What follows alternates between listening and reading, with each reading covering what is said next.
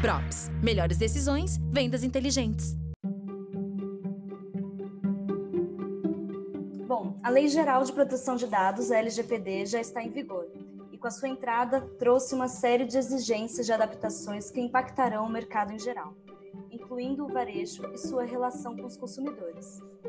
Fique por dentro do assunto. Veja este webinar até o final para desmistificar a LGPD e saber o que você precisa fazer para adequar o seu varejo.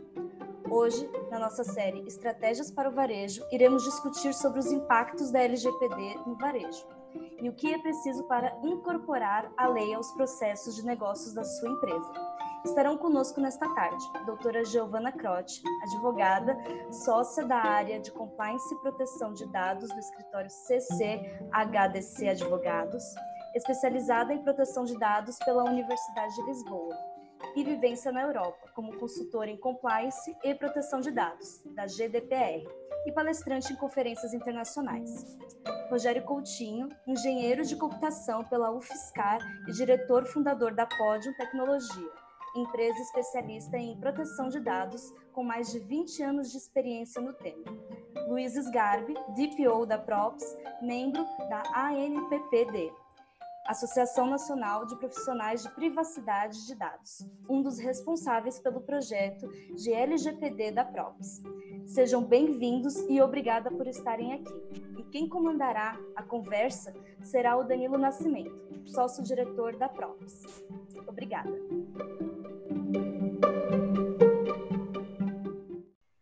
Obrigado, Raíssa. Tudo bom, gente? Boa tarde. Obrigado aí todo mundo que está participando. Quero agradecer muito aí Rogério, o Sgarbi, doutora Giovana. É, é, um prazer muito grande é, contar com vocês aqui. É, eu tenho né, conversado muito com os nossos clientes, conversado muito com o mercado, e eu vejo uma necessidade muito grande né, de, é, de ter uma abordagem mais prática, mais objetiva sobre o tema de LGPD. Né? Eu vejo que o mercado está precisando de ajuda, né? A gente teve aí idas e vindas de datas, né? Aí, no fim do dia, a lei está aí sancionada, né? E todo mundo está tentando buscar aí o que, que eles vão fazer, né? O que, que eles precisam fazer, né? A gente pegou uma pesquisa da Serasa Experian, né? Que indica que 85% da, da, das empresas, né? Ainda não estão preparadas e têm dificuldade né, de, de, de saber para onde vão e a minha impressão é a mesma, tá? conversando com, com o mercado. Então, a gente, para atender aí não só nossos clientes, mas os nossos amigos aí uh, de varejo, a gente convidou aí um time que eu considero excepcional, porque é um time multidisciplinar. Né? Temos a doutora Giovana, que tem, nossa, tem muita formação, o currículo dela é enorme e ela tem um diferencial que eu considero fantástico, que ela já legislou né, a GDPR lá na Europa, né? Então, ela tem experiência prática no que a gente vai viver, então vai nos ajudar muito. Tem o Rogério, né? O Rogério, é, podemos dizer que o Rogério é um visionário, né? Porque há 20 anos que ele vem tratando o tema de proteção de dados e, e, e agora o tema vingou. Então, há 20 anos, o Rogério fundou uma empresa que desenvolve tecnologia para proteção de dados. Então, ele tem uma abordagem absurdamente prática uh, do tema uh, e com bastante uh, conhecimento de causa. Isso é muito bacana. E a gente convidou também o Luiz Sgarbi. Né? Vou, vou, vou me permitir aí chamá-lo de Sgarbi, né? que é como a gente conhece ele dentro da, da Props porque eu queria que tivesse conosco aqui um DPO, que depois ele explica o que é, né, e que foi responsável aqui por todo o processo de, de adequação da PROPS à LGPD, tá bom? Então, para a gente começar, eu queria convidar a doutora Giovana uh, né, para a gente começar aqui com, com, uma primeira pergunta. Antes de eu, até de eu perguntar a todos os participantes, por favor, se quiserem uh, uh, esclarecer aí alguma dúvida, fiquem à vontade para colocar as perguntas aí no nosso chat de perguntas, tá? Uh, a gente vai responder, obviamente, aquilo que tiver dentro do tempo, que não tiver, fica tranquilo que a gente vai dar um jeito de mandar a resposta. Por isso que é super importante que quem estiver perguntando se identifique, tá? E coloque lá o e-mail, porque daí a gente manda a resposta com, com todo prazer, tá? Então, eu queria começar com a doutora, com a doutora Giovana. Doutora Giovana, obviamente, complementa a sua apresentação, uh, conta um pouquinho né, o que o seu escritório está fazendo, o trabalho que vocês têm feito, e aí já vou emendar aqui uma, uma pergunta, né? Uh, da ótica legal, Giovana, né, quais os tipos de dados, né? Então, por exemplo, dados de funcionários, dados de clientes, dados de visitantes, né? Eles estão incluídos na LGPD, né? E quais os fundamentos básicos aí a serem adotados na operação do, do dia a dia da ótica legal, para a gente aquecer aqui. Por favor, Giovana. Joia, vamos lá. Boa tarde a todos. Obrigada pela participação de todo mundo, pelo convite da Props, é, do Danilo e do Sgarbi, da Raíssa. É um prazer estar falando aqui com vocês hoje.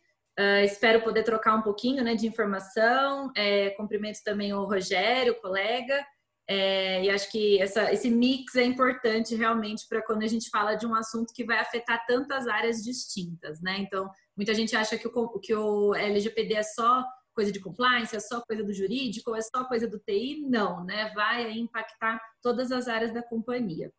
É, só reforçando, então, né, uh, como você mesmo falou, Danilo, a gente tem auxiliado as empresas agora mais do que nunca, né? Foi a lei entrar em vigor que choveu aquele monte de e-mail e telefonema das empresas desesperadas, é, mas a gente tem auxiliado muitas empresas a se adequarem, a adequarem seus processos à LGPD.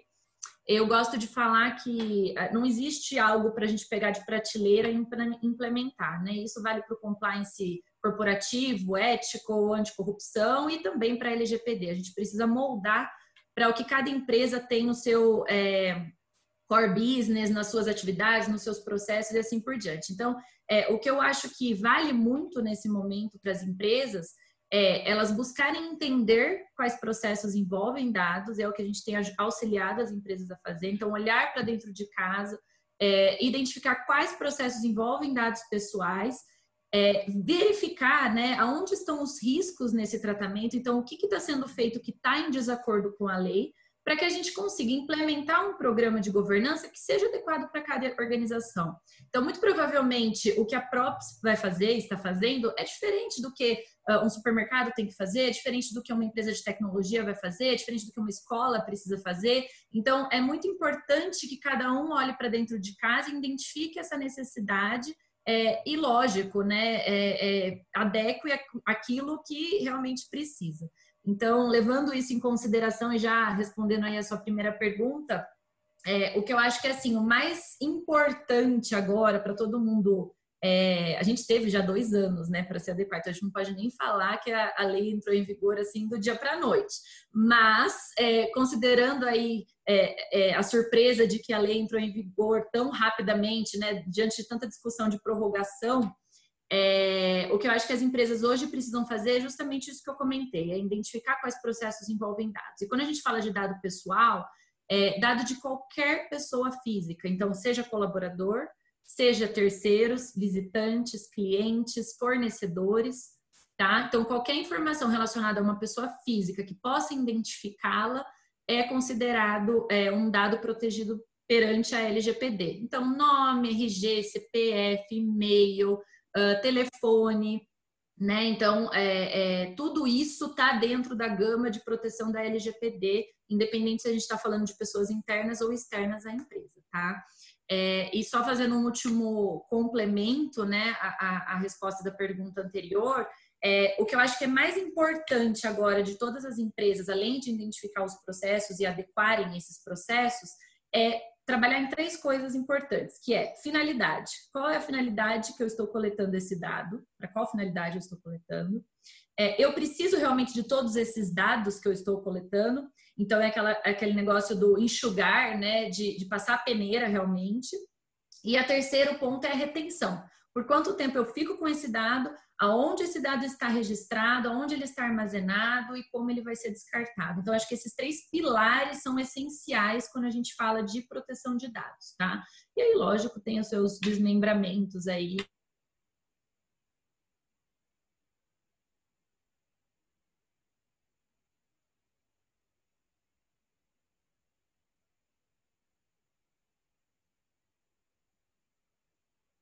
É, eu coloquei aqui para não ter barulho, que estava passando avião.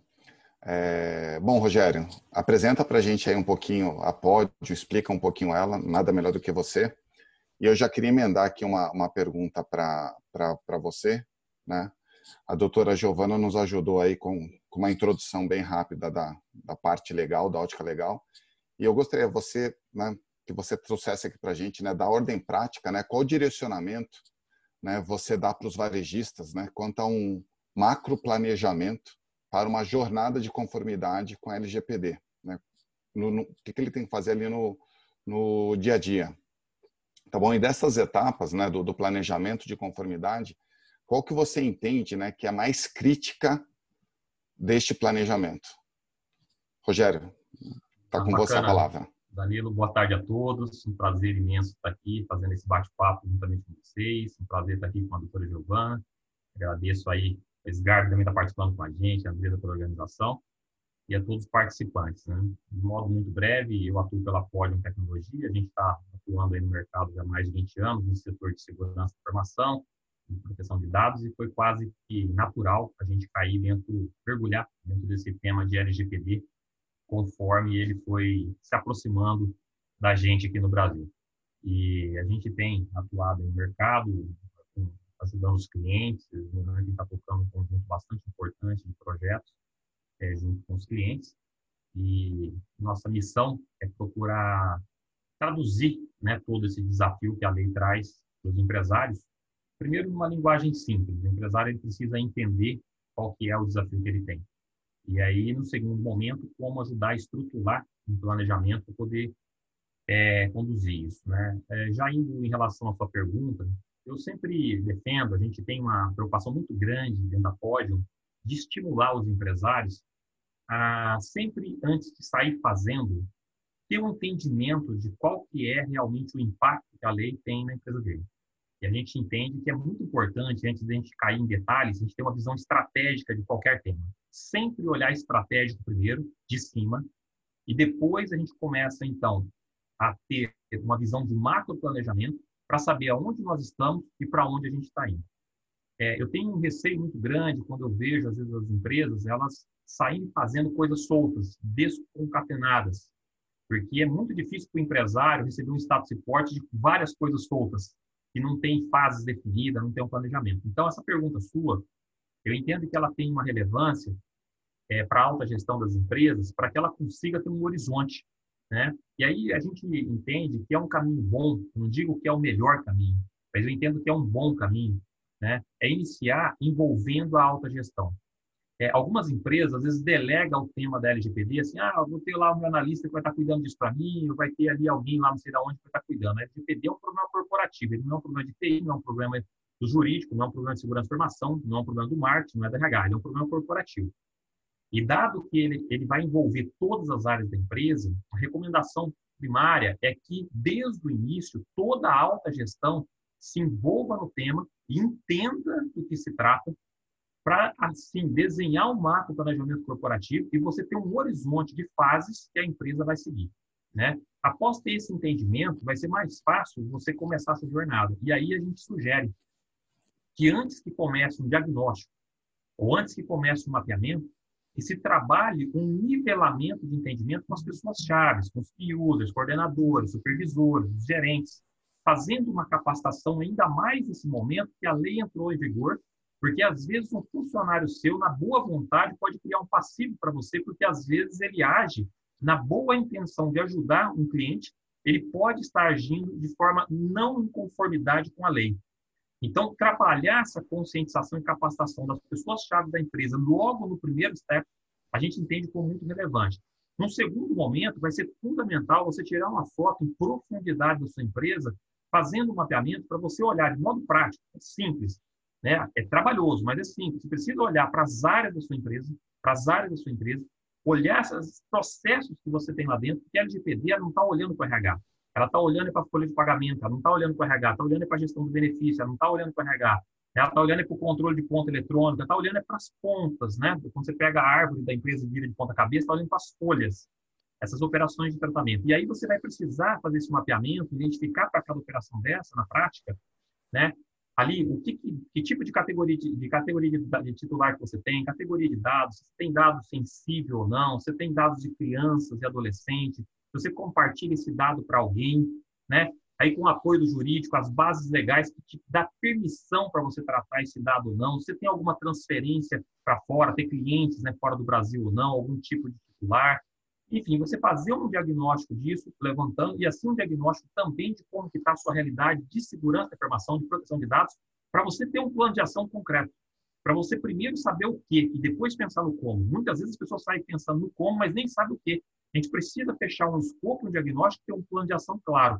Com isso, você vai ter um horizonte de fases, poder dar status suporte para o seu CEO, com o seu conselho, aonde que você está e para onde você está indo. Com um plano de ação bem definido, você consegue, então, distribuir ações para o marketing, ações para a equipe de e-commerce, ações para o jurídico, ações para a equipe de sistema, ações para a equipe de infra, para a equipe de segurança da informação, para a equipe de RH, e aí você vai gerir essas demandas que vão caminhar todas em paralelo. Então, resumindo aqui, né, essa pergunta sua, eu entendo que, que é bastante importante o empresário envolver a alta administração, ter um entendimento, definir uma estratégia, fechar um planejamento e aí sair fazendo sempre que possível, evitar sair fazendo sem nem ter uma estratégia definida ou sem ter sequer um planejamento.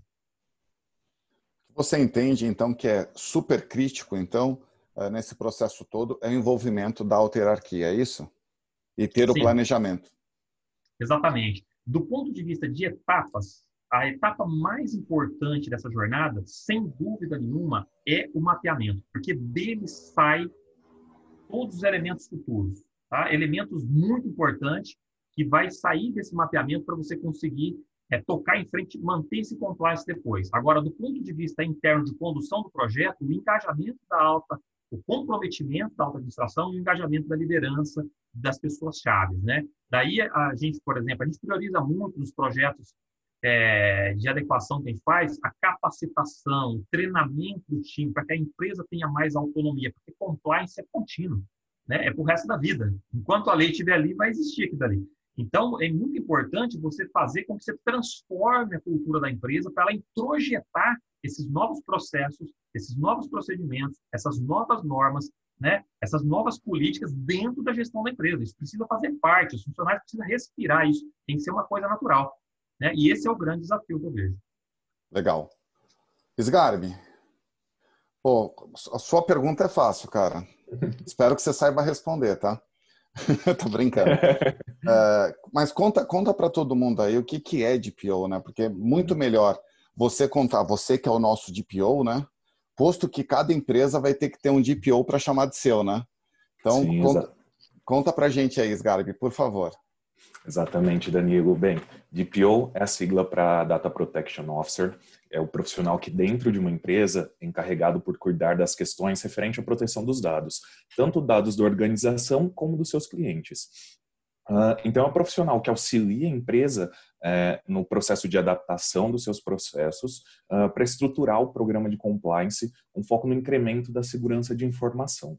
E aí a LGPD nos diz que toda empresa deve nomear o encarregado eh, pelos dados. E aí entra o DPO, Uh, o DPO ele faz uma ponte, ele faz o canal de comunicação entre o controlador, que é o, o, responsável então pelo dado, os titulares, que são os proprietários dos dados, uh, nos casos, no caso dos varejistas, os titulares são os clientes, e a Autoridade Nacional de Proteção de Dados, a, a, N, a NPD.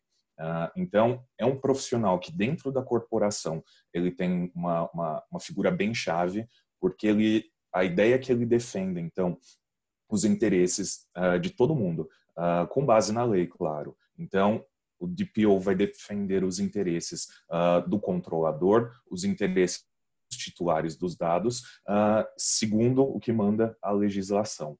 É, é uma figura que permeia, então, todos os processos, que conhece bastante de TI, que conhece bastante de compliance, que conhece bastante de legislação. É uma figura que precisa ter uma autonomia dentro da empresa, porque vai auditar, vai participar dos processos da construção dos sistemas, é, vai entender se os fluxos atuais eles estão adequados é, ao que manda a legislação atual. É também o profissional, é a pessoa que vai aceitar a reclamação e a comunicação dos titulares, uh, vai prestar esclarecimentos e tomar as providências é, para resolver as situações e as solicitações dos titulares dos dados ele vai receber toda a comunicação que vem da Autoridade é, Nacional de Proteção de Dados, vai orientar os funcionários da, da, da empresa, é, os contratados, os terceiros, os prestadores de serviço, uh, e precisa garantir o respeito às práticas é, de proteção de dados. Uh, ou seja, é uma figura chave que vai se comunicar com todas as áreas da empresa, uh, vai se comunicar diretamente com o proprietário, né, com o titular do dado, e vai se comunicar com os parceiros, com os clientes, a fim de garantir a segurança de todo esse processo e garantir que a lei será cumprida. Essa é a figura do DPO. Muito bacana. Ó, Rogério, acho que menos na Props a gente começou correto, tá? Porque o Sgarb ele trabalha direto com a gente. Então, assim, a alta hierarquia é 100% uh, uh, uh, focada e, e, prioriza o tema, tá? E o Sgarbi trabalha direto conosco. Sim, é... sem sombra de... Só complementando, Danilo, sem sombra de dúvidas, é, e é, é exatamente o que o Rogério mencionou. Uh, existe um alinhamento da alta hierarquia com o DPO, porque é esse profissional autônomo que vai uh, auditar os processos, uh, vai realizar as sugestões e na Props, de fato, é isso que acontece. É, sempre que existe uma reunião para algum levantamento de algum requisito, para construção de um sistema, para definição de um novo processo, eu sou envolvido. É, e isso é muito legal. Existe sempre o parecer do DPO para garantir que a Props está agindo conforme manda a LGPD. Muito bom. Doutora Giovana, eu vou, vou, entrar num tema aqui que eu acho que é um dos temas mais uh, que, que né, os nossos clientes, os varejistas mais têm dúvidas, né? Uh, o, o, o, varejo ele, ele tem uma interação muito forte, né, com, com o consumidor. É a natureza da, da atividade, né? Então, uh, e obviamente para buscar melhorar esse relacionamento, muitos varejistas uh, têm investido de forma estratégica, né, em, em CRM, né, ou em estratégias de relacionamento produtivo com, com o consumidor, com o objetivo de ajudar a própria evolução do, do varejista, né? Porque ele, a, a, informação de comportamento e o conhecimento do consumidor uh, tem trazido impactos positivos nos processos decisórios, né? eles passam a tomar decisões muito mais fundamentadas em dados, tem melhorado a estratégia promocional, tem ajudado na definição de sortimento, tem apoiado né, a transformação digital que a gente tem vivido agora, né? E também contribui demais para a fidelização do, do cliente, né? Para o engajamento uh, do cliente. E a gente viu na semana passada, né, que pelo menos uma das primeiras autuações aí que, que foram divulgadas no, da, da LGPD no, no Brasil foi justamente numa construtora, né? E por venda cruzada, né? Aí Uh, nesse contexto todo, né, eu particularmente considero que o relacionamento produtivo e sadio né, entre a empresa e o seu cliente, eu acho que é bom para todo mundo, porque o próprio cliente também se beneficia disso, né, ao receber uh, ofertas, serviços mais relevantes, mais apropriados para eles. Mas nesse contexto todo, né, uh, quais são as suas recomendações uh, uh, doutora Giovana, para que tanto o varejista, né, uh, quanto os consumidores mantenham um relacionamento, continuem, né, com esse relacionamento produtivo, mas totalmente adequados à LGPD. É, como que você entende que os programas, né, de, de fidelidade, programas de relacionamento, o que, que eles precisam se adequar, né, para que eles de uhum. fato consigam manter aí esse processo que eu considero bastante produtivo para os dois lados. Com certeza. É, é, o que, que acontece, tá? Eu acho que eu vou dar um passo só para trás para a gente é, entender aonde eu quero chegar com a minha resposta, tá? Então, a lei ela não proíbe ninguém de tratar dados. Não é esse o intuito da lei, da LGPD. Na verdade, o que a lei traz são regras é, para que esse tratamento seja um tratamento razoável, uh, seja um tratamento lícito, de boa fé e assim por diante, tá? Bom, ótimo. Para isso, a lei ela traz 10 hipóteses legais é, para que eu possa tratar dados. Então, qualquer tratamento, né? Quando eu digo tratar dados, significa coletar, armazenar, enviar, transmitir, receber, enfim, tá? Então, qualquer coisa que eu for fazer com dados, para eu poder usar esses dados de pessoas físicas, eu preciso que pelo menos uma hipótese legal se é, adeque àquela situação, tá?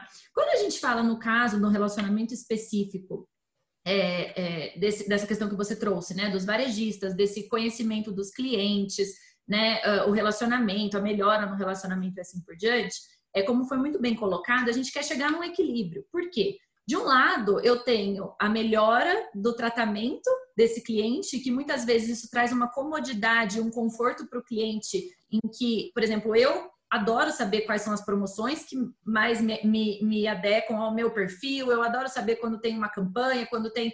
Né? Isso é bom para mim. Isso é, é, é, eu como Giovana gosto de receber esse tipo de informação para definir as minhas compras, tá?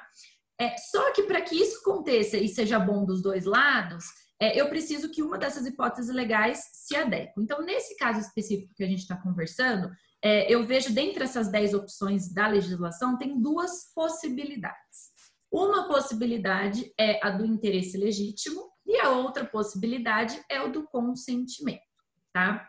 Bom, dito isso, quando eu vou saber quando é uma e quando é outra? O consentimento é obter consentimento, autorização para tratar aquele dado. Quais são os poréns ou os pontos importantes que todo mundo tem que ter em atenção quando for pegar o consentimento? Primeiro, o consentimento ele precisa ser expresso, tá? Então, é, é, é, o que a gente chama, na verdade, de inequívoco, né? Então, o consentimento ele tem que ser dado de forma que não haja dúvida que o consentimento foi dado. Então, tem que ser expresso, tem que estar. Tá, se eu vou pôr uma caixinha, a, pessoa, a caixinha tem que estar tá, é, é, é, vazia e a pessoa tem que dar o opt-in. Né? Se eu for escrever um formulário, a pessoa tem que assinar e dar o ok. Né? Então, eu, tem que ser uma, uma, um consentimento positivo, tá? Esse é um primeiro ponto. A segunda questão é que tem que ser um consentimento livre. A pessoa tem que ter a liberdade de dar ou não o consentimento, né? A terceira questão é que tem que ser um consentimento informado. O que, que isso significa? A pessoa, quando ela vai dar o consentimento, ela tem que ter total transparência do que vai ser feito com o dado dela, do motivo e das finalidades para que aquele dado está sendo coletado, né? Para que ela possa dar um consentimento que seja realmente considerado válido, tá? E o outro ponto que eu acho importante da gente mencionar é que se eu uso a base legal do consentimento para obter determinado dado, eu tenho que dar a possibilidade da revogação do consentimento. Né? E aí esse é um ponto que muitas vezes, é, muitas empresas, quando é, tanto na, lá na Europa aconteceu isso também, aqui no Brasil vai acontecer, já está acontecendo, aquela enxurrada de e-mail de consentimento para a gente dar né? E a gente tem que tomar cuidado, porque às vezes eu tenho interesse legítimo em tratar determinado dado e eu estou obtendo consentimento desnecessariamente. Se eu estou obtendo consentimento desnecessariamente, é, eu tenho que dar a opção da revogação e a pessoa pode revogar a qualquer momento eu vou ter que parar de tratar aquele dado.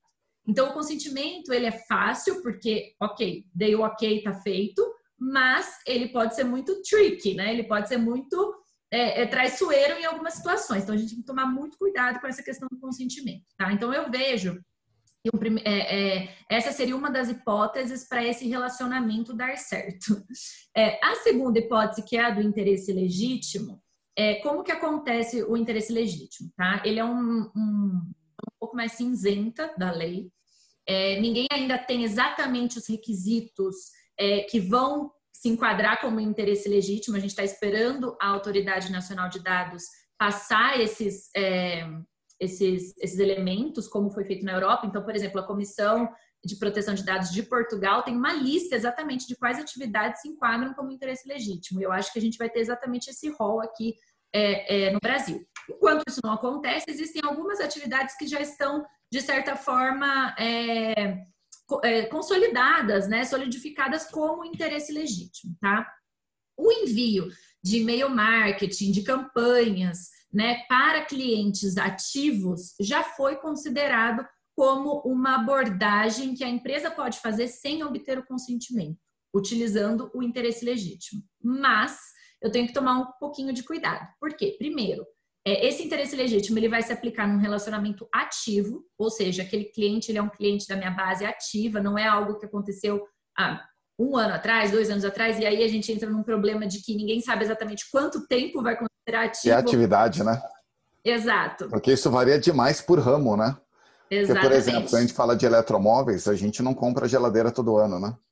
Exato. Então, isso, é, isso vai ter que ser muito flexibilizado e, e, colocado né, de forma razoável em cada negócio. E o que eu sempre oriento os clientes é: escreve, procedimentaliza. Tudo que é registrado é, fica preto no branco. Tá? Então, define na sua empresa o que é considerado o cliente ativo e registra, e é isso que a gente vai considerar. Né? Isso é um primeiro passo, um, um, um caminho na, na, direção certa. Uh, então, ótimo, vou fazer isso com clientes ativos, e aí qual é o limite? Né? Então, uma coisa é eu mandar, por exemplo, algo, é, uma, compra, uma promoção de uma compra relacionada, uma promoção de aniversário, uh, um newsletter, enfim, mensal e assim por diante. E até que limite isso não entra depois no excessivo, tá? Isso a gente ainda não sabe exatamente. Mas é, o que eu preciso pensar é, primeiro, tá? É, eu estou usando esse, esses dados para uma finalidade diversa da que eu é, tinha me comprometido ou é, do, do, que é considerado um interesse legítimo da empresa. Tá? Então, repassar esses dados para terceiros, usar esses dados para outras, né, uma venda cruzada, ele foge do interesse legítimo. Aí eu teria que obter o consentimento de qualquer jeito. Tá? Então, eu tenho que sempre pensar que, além de eu escolher uma das hipóteses legais, eu tenho que também cumprir com os princípios da lei de transparência, de razoabilidade, minimização de dados, né? Uh, segurança desses dados, não discriminação. Então, para que, que eu estou usando esses dados? Ele tem uma finalidade discriminatória? Essa finalidade ela tem que estar sempre específica. Né? Se eu fugir, então, por exemplo, se eu pedir o consentimento para uma finalidade de envio de promoção, por exemplo, eu não posso mandar para outra coisa. Se eu quero mandar para uma outra finalidade, eu preciso obter um novo consentimento. Então, é, é, eu acho que são esses detalhes que a gente tem que tomar cuidado. De modo geral, não é que o relacionamento vai acabar ou que ninguém vai poder mais fazer nada, não vai mais existir relacionamento com o cliente. Não, mas vamos fazê-lo de uma forma que fique bom para os dois lados, né? E que seja documentado e que a gente é, é cumpra né, com esses princípios da lei de transparência. Então, eu acho que o, o combinado não sai caro, né? Quando a gente sabe o que está sendo feito, eu posso muito bem consentir e aceitar, porque eu vou ter um lado bom disso também, eu vou ter um benefício disso. Né? Desde que eu saiba o que está sendo feito. Agora, se fugiu daquele consentimento que eu dei, daquele ok que eu dei, pode ser que daí eu me sinta com a privacidade invadida, ou, ou enfim, não sabendo exatamente o que está acontecendo com o meu dado. Então, acho que esses são os limites aí que a lei está trazendo para esse, esse, essa relação. Não sei se está respondido. Não, acho que está e achei que foi super legal. Giovana, eu queria trazer uma, uma hipótese aqui, tá? Uhum. Porque, assim, é, obviamente, é, o momento de conversar com, com o cliente né? É, o momento, é o momento que você está ali no dia a dia do relacionamento com ele, né? do ambiente da sua loja, né? Uhum. ou do seu site e tal. Obviamente que o, o, o varejo uh, ele é majoritariamente físico. Né? Uhum. A gente tem e-commerce e tal. Estou falando isso né, para você entender a minha a hipótese que eu quero trazer aqui. Uhum. Porque o e-commerce acho que a vida é mais simples, porque o cara vai lá, vai fazer o cadastro dele, você põe a caixinha ali em branco, o cara uhum. pode clicar, ver uh, uh, a, a política do, do, do, programa de relacionamento, os termos de uso, a política de privacidade. Né? Tá, eu costumo dizer que está tudo a um clique. Né? Uh, mas aí, quando a gente vai para o mundo físico, tá? a gente tem alguns desafios. Uhum. Então, a hipótese que eu quero colocar aqui é o seguinte: e obviamente, e o principal ente de interação é, justamente pegando o item que você trouxe aí, né, do cliente ter a atitude voluntária, né, de querer dar o consentimento, né, e não ser forçado para isso, né, é ele ter a atitude. A hipótese de estar bem comunicado, disponível dentro da dentro da loja, é, todos os, os documentos que, re, que regulam, né, o programa, que definem os termos de uso, que definem a, a política de privacidade e está lá disponível, está comunicado. E a hora que ele vai lá uh, interagir no pagamento, vier uma pergunta se ele quer participar do programa. Uhum. Uh, e isso só é aceito se ele dá ali o ok, sim, ele, por atitude, é considerado um mecanismo de coleta de, de consentimento? Essa hipótese que eu estou trazendo? É, sim, é, desde que essa informação tenha sido trazida de forma clara e completa, tá? O que eu já instruí é, clientes a fazerem é o seguinte: talvez nesse momento você primeiro obtenha o, o, o, consentimento para entrar em contato e explicar como é o programa e como o programa funciona. Né? Então, olha, você quer receber no seu e-mail ou no seu telefone? É que eu entendo que no, no impulso ali o negócio vai mais, né? Mas talvez uma outra forma de abordagem é assim: olha, posso entrar em contato com você para explicar o nosso programa? E aí, no momento, a parte manda um e-mail e obtém o um consentimento de forma mais. Agora, se você consegue colocar ali de forma clara os objetivos do programa, para que, que os dados são usados, quais dados eu preciso, e a pessoa dá um tique ali, um ok, eu acho que está feito. Assim, você passou, você transmitiu. Se, se aquele dado é utilizado depois para algo diferente daquilo que foi colocado lá, aí aquele consentimento não dá. Sim. É, não, então, é por isso que eu falei, que eu falei de estar tá super bem disponível lá, uhum. o regulamento, tudo, até se ele quiser consultar, né? Porque mesmo que o cliente também uh, no comércio eletrônico deu ok ali no, no, no impulso, lá na, lá na caixinha, a gente uhum. não tem uhum. garantia que ele clicou e leu o documento, é. né? É. É... Então, é, é, o que a gente tem que tomar cuidado, Danilo, desculpa te interromper. É não, não, é, é essa a hipótese que eu queria é. trazer, porque eu tenho uma preocupação muito grande. É. Como é que isso acontece na vida real, na, na ordem prática, Exato. né? É. é, eu acho que vai ser um desafio, com certeza, aí, gigante. É, o consentimento ele tem que ser com cláusula destacada, então talvez, não sei se isso ficou claro, mas eu não posso colocar lá um termos e condições de uso geral do, do programa, tá? E o consentimento fazer parte desse, desse, desse acordo aí do programa em si. Eu teria que fazer algo separado e dizer o seguinte: olha, eu coleto tal dado seu para tal finalidade, para te enviar e-mail, para te ligar, né? E aí a pessoa vai dar o consentimento dela, se eu uso para mais de uma finalidade, o consentimento ele tem que ser para cada finalidade. Então, por exemplo, eu quero seu e-mail porque eu mando newsletter. Isso é um consentimento. Eu quero seu telefone porque eu te mando mensagem quando é o seu aniversário, porque você tem uma, um desconto especial. Isso é outro consentimento. Eu pego esse seu e-mail e seu, e seu telefone e envio para uma empresa terceira é, para eles te mandarem outras promoções de outros, de outros parceiros, de outras empresas. Esse é um quarto consentimento. Então, terceiro consentimento. Então, é cada consentimento ele tem que ser muito bem claro, objetivo, detalhado e específico. Então, eu não posso colocar isso no meio de um termos e condições de uso do programa, tá? Ele tem que estar lá muito claro na telinha para que a pessoa clique, ó, esse ok, esse ok, esse ok, esse não, tarará, e vai, né? Por isso que talvez, é, dependendo da complexidade do, do, uso daquele dado e tudo mais, é muito mais fácil, talvez, você pegar um consentimento primeiro para entrar em contato com a pessoa, e aí, nesse contato com a pessoa, você envia com mais detalhes a informação. É, é, é, talvez no dia a dia vai ser desafiador mesmo, porque eu entendo que no momento da compra ali no caixa e assim por diante, existe um impulso de você aceitar muito maior do que depois recebe e-mail em casa, vai ler e tal, tal, tal. É, então, talvez fazer um negócio bem assim, sabe? Preto no branco, bem claro. Ah, não, é. é... Não, a, e a gente. A gente... Aí, não, claro, claro. Me Eu acho que o grande desafio que tem por trás é, é como gerir os consentimentos. O maior desafio é como fazer a gestão, porque o, hoje em dia o setor de varejo ele tem uma característica muito similar ao setor de saúde. É um ecossistema, né? Então você pode ter muitos parceiros envolvidos nesse ecossistema, você tem múltiplos canais e às vezes o titular ele pode dar o consentimento por um canal e cinco minutos depois querer remover esse consentimento para outro canal. Então, isso não dá para você fazer, vou exagerar aqui para ser didático, não dá para você controlar isso no Outlook ou no Excel, né? Então, e a partir do momento que ele revogar o consentimento dele, você precisa respeitar, senão você está ficando em desconformidade com a lei. Então, eu acho que o, grande desafio que vai ter aí vai ser como, por exemplo, você citou o caso do varejo, que é majoritariamente é, físico, né? Então, vamos supor que ele pegasse um consentimento num papel, né? A pessoa assinasse. Só que ele, automaticamente, ele tem muitos outros canais ele teria que gerir aquele consentimento para ter certeza que a pessoa deu dentro de algum sistema, porque se o cara revolver cinco minutos depois para um outro canal, isso tudo tem que estar integrado.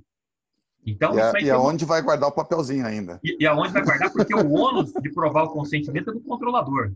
né? Inclusive, se você tiver algum operador tratando dado em seu nome que coletar consentimento, o ônus da, da, da, de comprovar o consentimento é do controlador.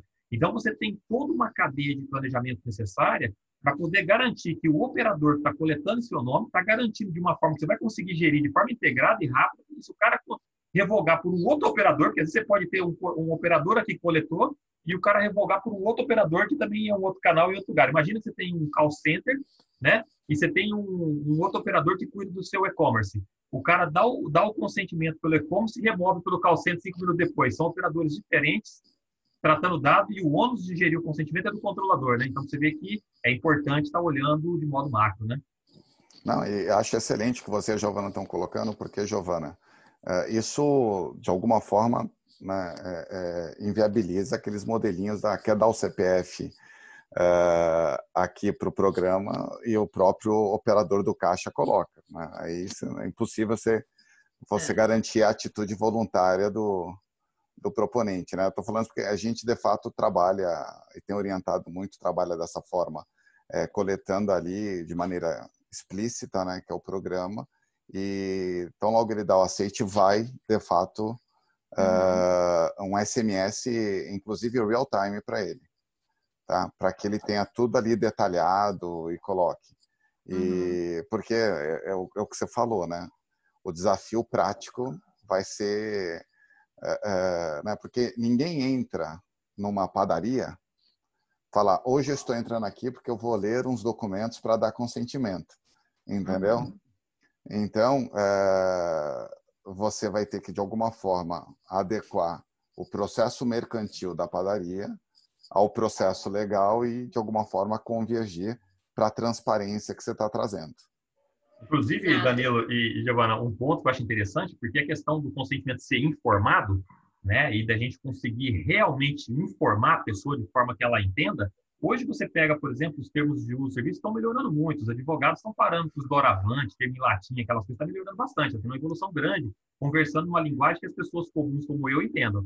Né? Mas, ao mesmo tempo, está ficando muito grande, porque todo mundo com receio da lei está fazendo um negócio grande. Né? E aí, quando você tem algo muito, muito grande, essa questão do informado, ela vira meio utópica, né? Porque a pessoa acaba tendo uma dificuldade muito grande. Então, a gente está vivendo um, dilema. Você pega hoje no, no mundo é, das mídias todas, né? O uso, por exemplo, a complexidade de cookies, essas tecnologias todas que se usa para poder é, as empresas terem informações e trabalhar é, é, tão complexa, você dizer que você conseguiu informar o cara adequadamente é utópico. O cara não entende. O cidadão comum, você acha que minha mãe vai entender, minha avó vai entender o que, como é que funciona um cookie, como é que entende um flash cookie, como é que entende um feed Não vai entender, né? Então, tem questões da lei hoje que são absolutamente utópicas para 90 e, sei lá, 7% da população que às vezes não tem um conhecimento necessário para dizer que ele foi realmente informado, que ele entendeu como aquilo funciona.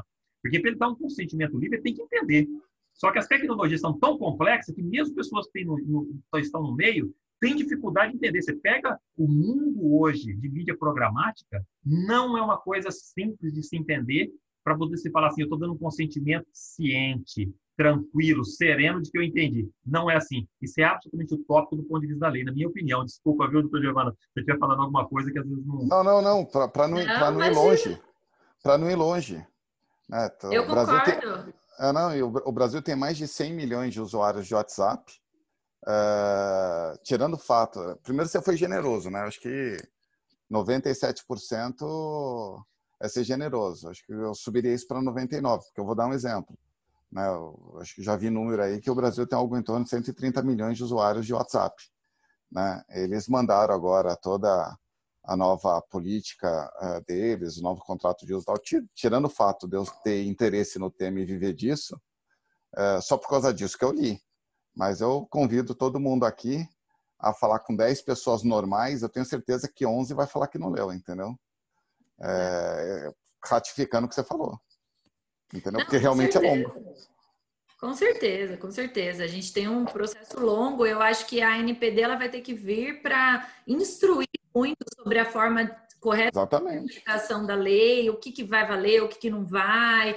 É, porque tem coisas que realmente vão inviabilizar muita coisa, né? Então, é, por exemplo, essa questão do CPF, né? Muita gente dá o CPF para nota fiscal e, e aquele CPF é usado para outros fins também. né? Então a gente tem que prestar atenção nesse ponto, que eu acho que assim é, é, as hipóteses legais também, as bases legais, elas se alteram em determinadas circunstâncias. Então, uma coisa é, eu dou meu. Ah, não posso mais dar CPF para cupom fiscal. Não, tem que dar. É obrigação legal. Né? Outra, é outra coisa, né? Então, e para todo mundo entender isso, e, e é, é, um problema, assim. Eu, eu até brinquei que. Eu não, né? A gente, assim, na, na os colegas da profissão, é, que quando saísse sobre essa lei a primeira vez no Fantástico, o PROCON ia chover é, reclamação e muitas vezes coisas que não fazem nem sentido, né? Então, a gente tem aí um processo longo de aculturamento. O Brasil ele não é um país é, em que as pessoas têm essa cultura da privacidade, pelo contrário, é, nós somos muito pessoais, muito informais, é muito próximos, então é, vai ter um bom processo aí de adaptação, sim. Giovana, só para colocar então um pouquinho mais de, de, de, de pimenta aí no, no, que a gente está falando, como que fica, a gente está falando de bases de dados aqui, de programas de relacionamento, como que fica o tema de enriquecimento dos dados em Biro? Né? É. Como é que você enxerga isso, né? É, Esse é um tema que... importante, tá? Uhum. Não, com certeza. Eu acho que é bem, é bem problemático e eu acho que é um dos pontos que a gente tem que tomar mais cuidado, tá? É, quando a gente faz esse enriquecimento de dados, muitas vezes a gente busca informações e dados é, que não necessariamente eu tenho finalidade para tê-los. Então, às vezes, por exemplo, ah, o dado está público, o dado está nas redes sociais, a pessoa decidiu tornar aquele dado público. Ok, a pessoa decidiu tornar público, mas ela não sabe o que está sendo feito com aquele dado. Então, uma coisa é a pessoa teve a decisão de tornar aquilo público para qualquer um ver, e a segunda coisa é estou usando ele para uma finalidade diversa. Tá? Isso vale não só para redes sociais, mas para qualquer outro local aí em que a gente ache dados ou informações de pessoas, TJ, Serasa, o que for, tá? Então, é, é, a gente tem que tomar cuidado que, de novo, é, para eu poder fazer alguma coisa com aquele dado, eu preciso ou do consentimento, né, ou alguma outra base legal que está ali. Então, por exemplo, ah, eu vou acessar dados de Serasa para fins de proteção ao crédito. Eu tenho uma finalidade para isso. Ah, mas eu vou acessar o dado do Serasa para decidir se eu contrato ou não aquele colaborador. Não pode. Né?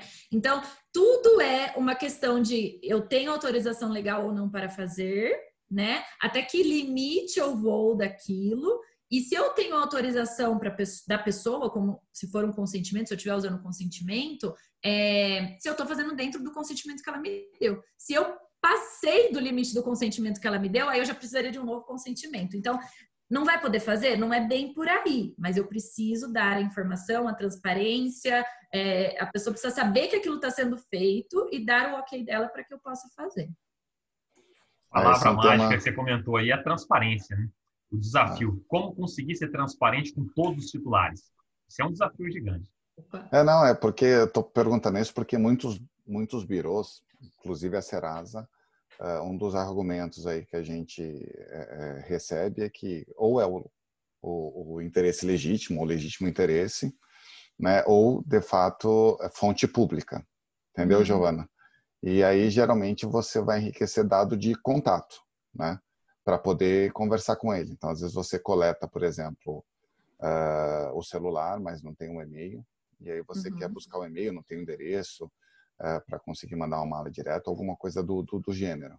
E essa é uma polêmica que realmente uh, tem, tem gerado discussões calorosas, entendeu?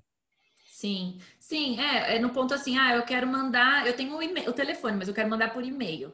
Mas eu tinha finalidade, eu tinha, aquela pessoa autorizou que eu tivesse o e-mail dela para eu abordá-la por e-mail? Ou, por exemplo, eu, Giovana, eu sou uma pessoa que detesta ligações. Eu sou total WhatsApp, e-mail, assim, não me liga, tá? Então, por exemplo, se alguém me ligar, pode ser até que seja alguma coisa que fosse interessante para mim, mas já começou errado, porque me ligou, entendeu? Então, assim, a, a pessoa tinha dado autorização para que a pessoa entrasse em contato por e-mail, por endereço. Então, assim, se você consegue a informação por outros meios, que ao invés de ser bom, pode ser que seja ruim também por esse lado. Tem que tomar esse cuidado, né? Mas. É. É, é que tem a tese do legítimo interesse, né? Então é difícil equilibrar. É difícil. Você tem a tese do, do, do interesse legítimo, né? É. E aí ele não tinha como te acessar, resolveu buscar o outro canal para te acessar pelo, interesse legítimo. Exato. Danilo, observa que a lei ela te direciona para fortalecer o relacionamento com o titular. Sim, a lei, sim, sim. você olhar Pela o aspecto transparência. dela, exatamente, né? Se houver um legítimo interesse do lado de cá, né, e estiver respeitando os direitos fundamentais do lado de lá, essa balança está totalmente adequada. Provavelmente essa relação vai ser saudável, né? Então, ou seja, se a gente seguir os parâmetros da lei, tudo aponta, pode ser que as bases de dados diminuam de tamanho, mas elas vão ficar com um nível de qualidade muito superior do que a realidade atual. Não, Com perfeito. certeza. É, tô de acordo. E só um comentário, Rogério, você tinha comentado da transparência, né? Como garantir que todo mundo tem um- uma situação interessante que tinha uma empresa lá de Portugal que a gente estava fazendo um trabalho de adequação à LGPD e eles colocaram, publicaram a política de privacidade bonitinho no site deles e tal, tal, tal, deram to- toda a transparência. E aí eles foram contatados pelo, é, pela Comissão né, de Proteção de Dados, pedindo para que eles traduzissem a política em cinco línguas, é, colocassem um vídeo em que alguém explicasse a política para que fosse é, visual, é, é, desculpa, para pessoas com problemas de visão, né, fosse auditivo. É, enfim, e pediram uma série de outros termos e situações para tornar o negócio mais transparente para diferentes públicos. Então, ah, para criança você vai ter que fazer um vídeo, para adulto você vai fazer dessa forma, e todo mundo, como você disse, uma política de privacidade da mesma forma, né? Quem consegue ler uma política e realmente entender? Outro dia eu peguei uma política de 10 páginas, eu falei, mas gente, Nossa, 10 páginas. não dá, entendeu? Então, é, eu acho que vai ter um trabalhão aí. E aproveitando a fala do Rogério, desculpa, Danilo. Manda Só vez, Gabi. Vai lá. Só complementando rapidinho a fala do Rogério sobre o relacionamento das empresas com os clientes, eh, concordo muito. Eu acho que essa é uma, uma oportunidade para as empresas, ah, e aí a gente entra no caso de uso do, do varejo, que é a questão de base legada. Então, temos uma oportunidade aí de revalidação da base, eh, de, de, de conseguir, né, de obter o consentimento dessa base legada de clientes, e aí sim transformar essa base eh, em uma lista muito mais sólida de, de, de consumidores contatáveis. É, acho que esse processo de revalidação do opt-in ele, ele é muito interessante. A LGPD traz isso para a gente como talvez um primeiro contato é, com, com o cliente para atualização dos termos de uso uh, de programas de fidelidade. Uh, e isso vai gerar uma base muito mais consistente para ser utilizada na comunicação posterior. Legal. Vou aproveitar aqui, o Rogério, a gente estava falando aqui muito de né, do, dos processos em si. Eu queria que você pudesse citar aqui para a gente, você que tem feito aí uh, bastante implementações, implementado tecnologias, feito uma série de coisas. Cita aqui para a gente quais pontos que você considera assim relevantes, importantes dentro da organização para que os varejistas coloquem no, no, no radar como ponto de, de atenção, aproveitando essa discussão que a gente está tendo. Bacana. É, tem vários pontos de atenção. Quando a gente olha a organização como um todo, a gente observa que a LGPD ela permeia todas as áreas, né? Então, por exemplo, o que é importante o varejista, o empresário, a alta administração estar atento, ter no radar? Você pegar, por exemplo, as áreas de atendimento, né? Você tem lá 0800, você pode ter é, teleatendimento, você pode ter chatbot, né? Você pode ter um canal de ouvidoria, você pode ter vários formatos acontecendo hoje é, com esses múltiplos canais. Dar atenção, porque às vezes os scripts de atendimento, os cuidados naquele relacionamento do que coleta, né? Vai ter que ser mudado. Então, todas essas áreas de atendimento vai ter que ter uma preocupação. Você pega, por exemplo, agora, com a pandemia, cresceu muito a questão do e-commerce.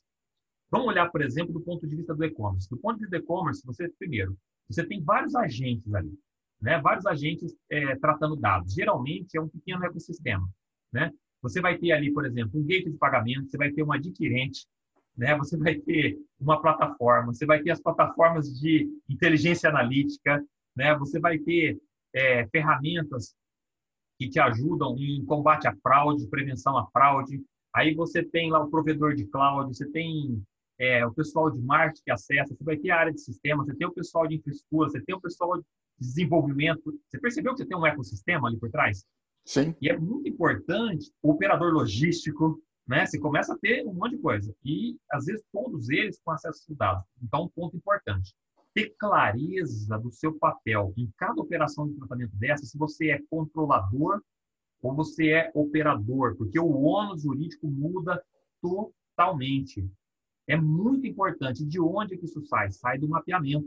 Durante o mapeamento, dá condições do jurídico olhar para aquilo e falar: olha, o melhor caminho que preserva a empresa é essa base legal, aquela ou outra, porque ele olha para o mapeamento consistente, maduro, e traz conforto na tomada de decisão.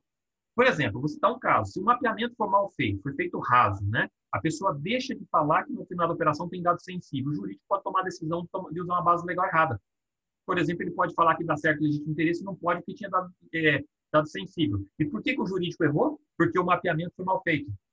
Você percebe a importância do mapeamento que eu citei, que era uma das etapas mais críticas, né? E aí você começa a olhar para o e-commerce, por exemplo, né? Começa a se preocupar ali a, logo de cara, né? Porque é muito visível, a, a, os avisos de privacidade, se o termo de uso ele está absolutamente em compliance com a LGPD, né? A questão dos cookies, então aí já entrou uma série de questões. Se você for olhar por exemplo, do marketing, a garantia dessas bases de dados. Será que as minhas bases de dados elas estão ok, em conformidade? Eu estou tranquilo com isso? As minhas automações de campanha, elas foram passadas por uma revisão para poder estar em conformidade? Os meus formulários estão minimizados em termos de, do princípio de minimização de dados? Eu estou coletando só aquilo que é necessário? Você vai, por exemplo, para a área de RH, os processos de recrutamento, né? É, algumas empresas agora na pandemia, alguns setores teve um crescimento grande, teve é, crescimento bom, teve até recrutamentos importantes aí no, no, momento da pandemia agora, por exemplo, e muito pela internet às vezes, né? Esse processo de recrutamento, quando chega currículo, onde fica armazenado esses currículos? Lembra aquela aquela dinâmica tradicional das empresas? Você manda o currículo para um amigo seu e ele é que replica para o RH da empresa. Esse currículo vai ficar onde? No Outlook dele? É dado pessoal que está ficando no Outlook, né? Espalhado pela empresa. Então, começar a ter orientações de aonde deve ficar, por exemplo, atestado médico, exames admissionais, aonde que vai ficar isso é dado pessoal. A gente vai passar por uma mudança de paradigma agora, onde os dados pessoais não podem ficar distribuídos em tudo quanto é máquina, com dados exportados em Excel para o notebook local, espalhado pela empresa inteira. Quantas pessoas da área de marketing comercial vai fazer alguma coisa, exporta para o Excel e joga no, no HD local do notebook? Aí trabalha, trabalha, trabalha, aquele dado continua ali, o HD dele não tem criptografia, tá cheio de dado pessoal. Se aquele HD ali for roubado, porque o cara anda com ele nas costas, na mochila, na Avenida Paulista, tá cheio de dado pessoal. A doutora Giovana pode comentar, já teve casos aí no mercado, aonde o Ministério Público pediu para você mandar carta com AR para cada titular para você notificar que ele teve incidente. Você já pensou, você vazar um milhão de titulares e você tem que mandar um milhão de cartinha de AR? Isso não é multa, isso é só avisando o camarada que ele teve problema só mandando cartinha. Se a cartinha custar 3 reais, se vazar 3 milhões de dados, você vai gastar 3 milhões mandando cartinha, não é multa, é mandando cartinha, né? Então, a gente precisa começar a olhar de uma visão que é um novo mindset, mudou. A gente vivia numa realidade, agora é um outro cenário. A cultura precisa vir. E aí é interessante, a gente aqui tem empresários participando aqui no, no, no webinar junto com a gente, que esse exemplo tem que vir de cima, né?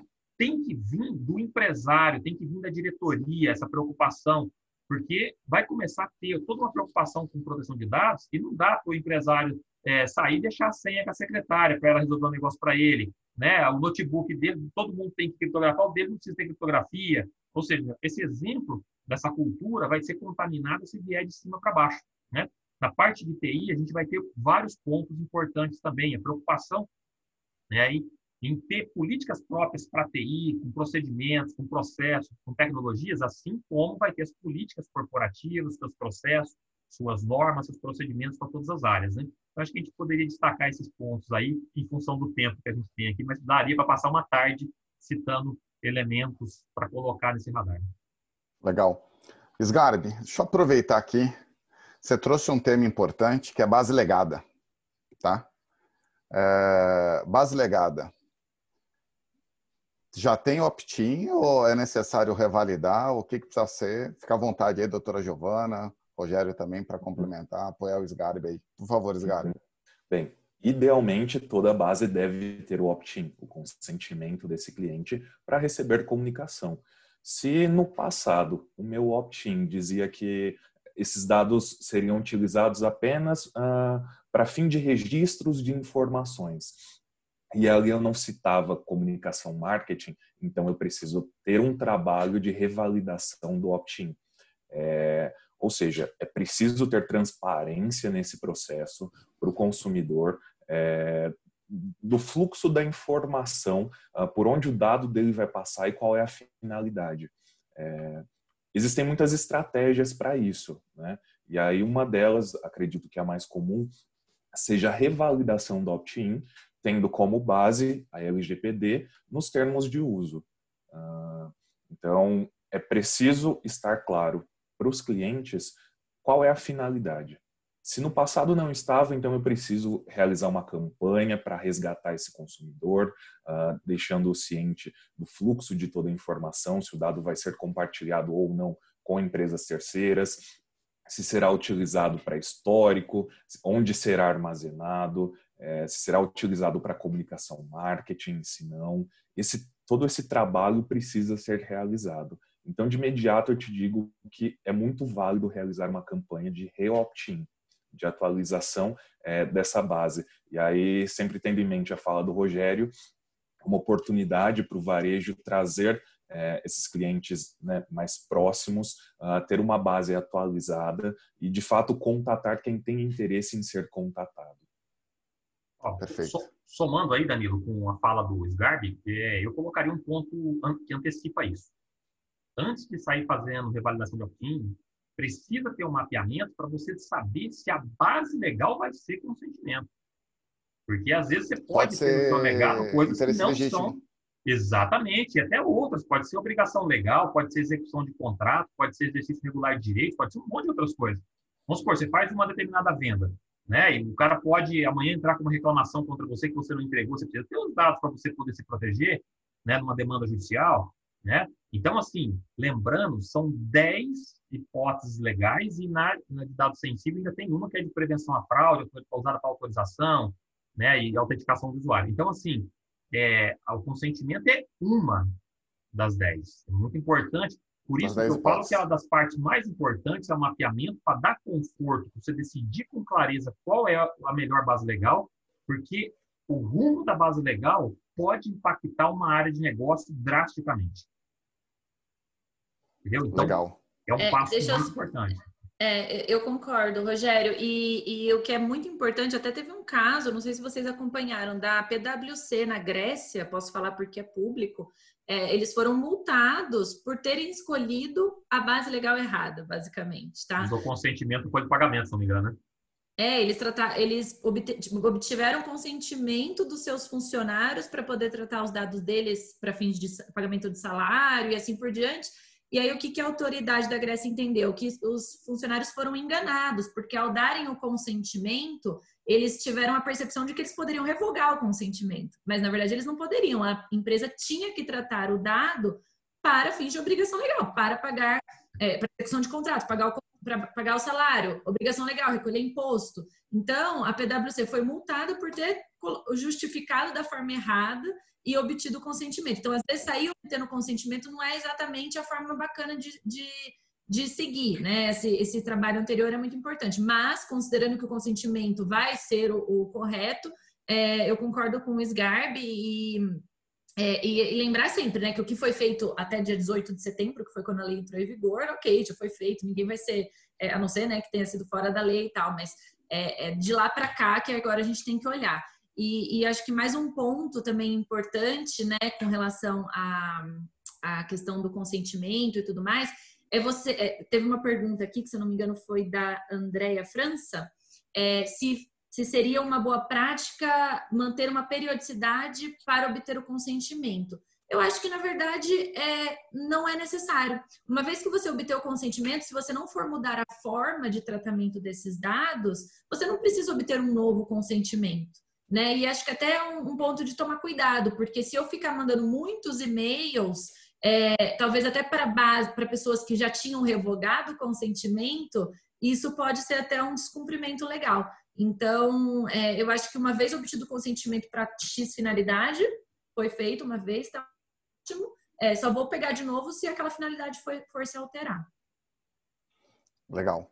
Então, vou, vou aproveitar que a Giovana trouxe, vou, a gente está já avançando aqui no, no, no tempo eu vou pegar as perguntas que, que vieram aqui.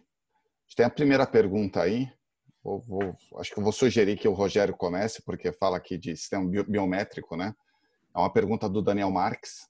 ele coloca que as imagens captadas nos sistemas de CFTV, DVR do estabelecimento pode ser considerado um dado sensível, dado biométrico? Olha, eu entendo que sim. Né? Eu acho que o, até a doutora Giovana pode contribuir bastante aí com essa questão, né? mas eu entendo que sim, e é um, uma coisa bastante importante, porque cai num dilema. Porque se você entender que é, que é dado sensível, você teria um impasse no uso do legítimo interesse. É. Né? E aí teria que decidir, por exemplo, esses casos de CFTV dentro dos ambientes, você teria que decidir por uma outra base legal, proteção à vida, não sei. Aí cai mais na questão jurídica, eu prefiro não entrar, porque não é minha praia. Mas uma coisa é fato, eu entendo que é porque você pode tratar aquelas imagens e fazer reconhecimento facial, alguma coisa, basta ter software para isso, né? Então dá para chegar nisso. Mas tem esse impasse, porque se você for para legítimo interesse, você teria uma dificuldade de, perdão, se você for para dados sensíveis, você teria uma dificuldade de encaixar em legítimo interesse. E, por exemplo, num ambiente de CFTV, é, no ambiente de um supermercado, você não tem como pegar consentimento do cliente porque está filmando ele. Seria absolutamente impraticável. Entendeu? E aí sobraria, teria dificuldade. Ou abre-se uma exceção dentro do legítimo interesse para esse caso, ou vai para proteção à vida, mas alguns advogados entendem que não é bem proteção à vida. Eu tenho percebido que hoje não está muito pacificado isso em alguns grupos que eu pertenço. Não sei, gostaria até de ouvir aí a opinião da doutora Giovana. É, é, realmente, eu concordo, Rogério. Uh, o dado, é, quando, a partir do momento que você coloca a imagem, né? Então, assim, se você utiliza alguma tecnologia que a partir daquela imagem você consegue reconhecer a pessoa, e isso a gente sabe, ah, pôs uma foto no Facebook, eu não sou tecnológica, mas é, pôs uma foto no Facebook, o Facebook já, né, sugere, essa é Giovana, essa é fulano, esse é ciclano. Então, é, o, o biometria é você usar essa tecnologia para reconhecimento, tá? Então, se você de fato tem a possibilidade de usar essa tecnologia para reconhecer a pessoa, ele é considerado um dado biométrico. Por ser dado biométrico, entra como um dado sensível. Então, é, a lei ela trata de duas formas, né? Existem os dados pessoais normais, cadastrais, bancários e assim por diante, e tem os dados sensíveis: raça, etnia, saúde, religião, afiliação sindical, biometria genética e assim por diante, tá? Então, se, esse, se entra na parte do dado sensível, as hipóteses de tratamento são mais restritas. Então, ao invés de ter 10 hipóteses de tratamento, de tratamento eu tenho 8. E dentre essas oito, cai o interesse legítimo. É, a gente poderia colocar aqui como uma das hipóteses legais nesse caso a prevenção à fraude e a segurança do próprio titular.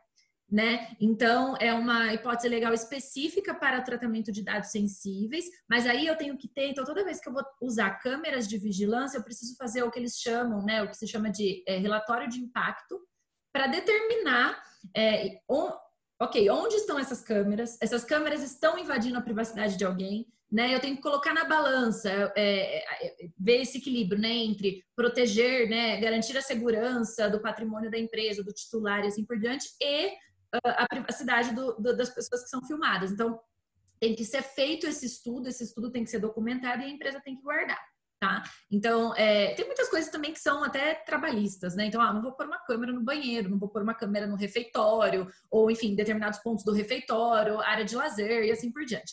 Então, é, a gente tem que tomar cuidado com as câmeras de vigilância nesse ponto. Até, até que limite elas são utilizadas e ter esse trabalho de uh, uh, impacto, né, de relatório de impacto feito para é, justificar as câmeras onde elas estão.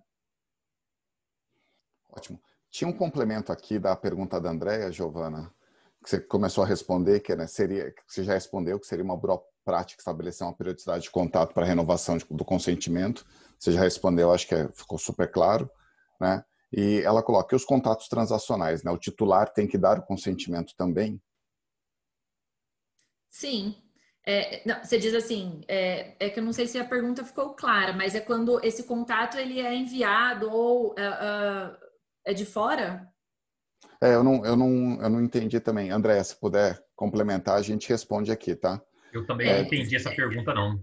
Ah, é, então. Se, se, a gente estiver falando de envio de confirmação de uma transação. De uma transação, por exemplo. Então, acho que aí no caso, o André, é, o caminho, eu sempre sou muito simplista, é, assim, muito prático, pragmático, vamos pensar assim.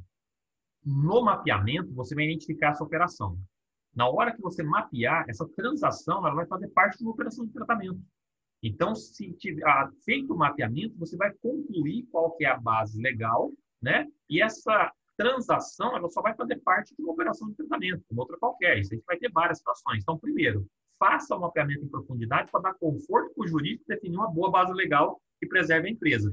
Transações vão ter em várias situações, né? É, Você, eu... no processo de autenticação numa aplicação, é, é uma transação dessa, por exemplo, transacional. Né? Eu, eu entendi a pergunta dela aqui. São situações, Giovana, que, por exemplo, dependendo, às vezes, do que você está comprando ou fazendo, alguém entra em contato para confirmar se é você mesmo. Por exemplo, ah, cartão sim. de crédito. Uhum. Por exemplo, Não, é. Uh, que, é, que, é, confirmação de, de, uma transação, por exemplo, é um dado transacional, entendeu? Uhum. Aí eu entendo, eu entendo, porque como eu conheço as 10 hipóteses, eu, eu entendo que, que não é, não precisa pegar o PTIN, porque entra na questão de risco. Exato. Risco é, e fraude. Exatamente, prevenção à fraude. É, se a gente está falando daí talvez de um dado sensível, né? Lembra que essa hipótese da prevenção. Que é contato na verdade, o contato aí entraria no anterior, talvez interesse legítimo mesmo, é, ou execução de contrato. Eu preciso, para garantir a segurança né, da pessoa, o contrato, ainda que não exista um contrato por escrito, né? Quando eu abro uma conta, um, é, faz parte daquele contrato que, as, que, a empresa trate meus dados de forma segura, né? Então, para garantir a segurança, eles entram em contato para confirmar se eu sou, se eu sou eu. Então, poderia utilizar interesse legítimo, poderia utilizar execução como biometria, é, eu posso também entrar em contato com relação à prevenção à fraude, enfim. Legal. Bom, tem a pergunta aqui do Vinícius, a gente já avançou aqui um pouquinho no, no, no horário, então vou fazer a pergunta do, do Vinícius aqui uh, por último. Uh, também tô, ele colocou aqui aberto, aí quem tiver interesse aí de, de começar, fica à vontade. É, quando o tratamento do dado é obrigação legal, existe a obrigatoriedade, obrigatoriedade de comunicar o usuário? É, sim, sim, mais calma. É assim, não, daí você não vai obter consentimento, né? Então, é, você, vai, você vai usar outra hipótese legal, que é a da obrigação legal. Isso, ok, você registra que você utiliza a obrigação legal para aquela finalidade de tratamento, lá no seu mapeamento, É, é, só que aí, o que, que acontece? Então, a lei, ela tem, vamos lá, três pilares. Primeiro, eu vou escolher uma hipótese legal. Depois que eu escolhi a hipótese legal, eu tenho que cumprir com 10 princípios daquela lei. Um desses princípios é o princípio da transparência. É, então, ainda que, eu, que, eu, que, a minha hipótese legal seja obrigação é, de, de, algum, de, alguma lei, né? E eu não preciso obter o consentimento, eu preciso sim dar transparência de que aquilo está sendo feito. Então, vamos supor, uma empresa que coleta o dado dos seus funcionários para fins de recolhimento de imposto, precisa dar transparência para o seu funcionário, para o seu colaborador numa cláusula de ciclo de vida do, contra... do, do dado, né? De que aquele dado é coletado para tal finalidade. Né? Então, eu não vou obter consentimento, mas eu vou dar a ciência, eu vou dar a transparência. E, além, então, pode ser legal, princípios e os direitos dos titulares. Né? Então, eu preciso garantir que todos os direitos dos titulares são é, ofertados. E um desses direitos é o da, do acesso à informação, né? de obter a informação do, de se o dado é tratado e como o dado é tratado. Então, nesse sentido, sim. Legal. Bom, gente, a gente avançou aqui. Uh, o tema é longo, o tema de fato gera dúvidas. Eu acho que esse é um primeiro contato. Uh, eu queria, uh, primeiro, agradecer demais a Giovana, agradecer muito o Rogério. Obrigado, Rogério. agradecer muito, Sgarbi, parabéns pelo trabalho que você tem feito aqui com a gente, muito bacana.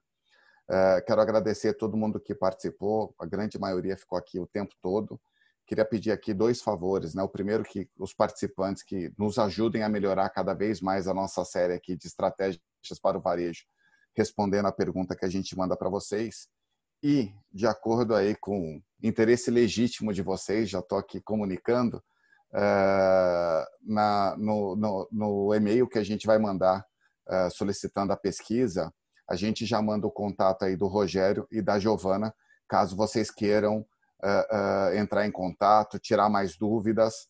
Uh, os dois têm aí a recomendação da própria, são profissionais fantásticos. Então, a gente vai mandar aí para vocês, já utilizando aqui né, o interesse legítimo que nós estamos compartilhando aí com vocês, os dados deles, caso vocês queiram uh, aprofundar o tema, tirar mais dúvidas, desenvolver projetos, enfim, são profissionais fantásticos, tá bom, gente? Raíssa, por favor.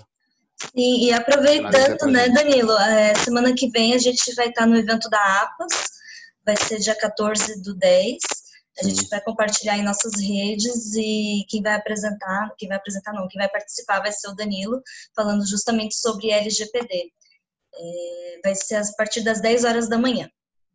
E é isso, muito então, tá obrigada tá bom, por participarem. Obrigado, obrigada, obrigado, gente. Obrigada obrigado, pessoal. Tchau, tchau. Obrigado a todos vocês. Boa tarde. Boa tarde. Tchau.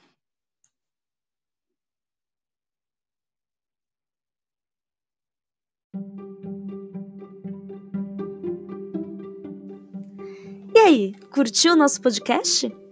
Então aproveite e compartilhe a evolução.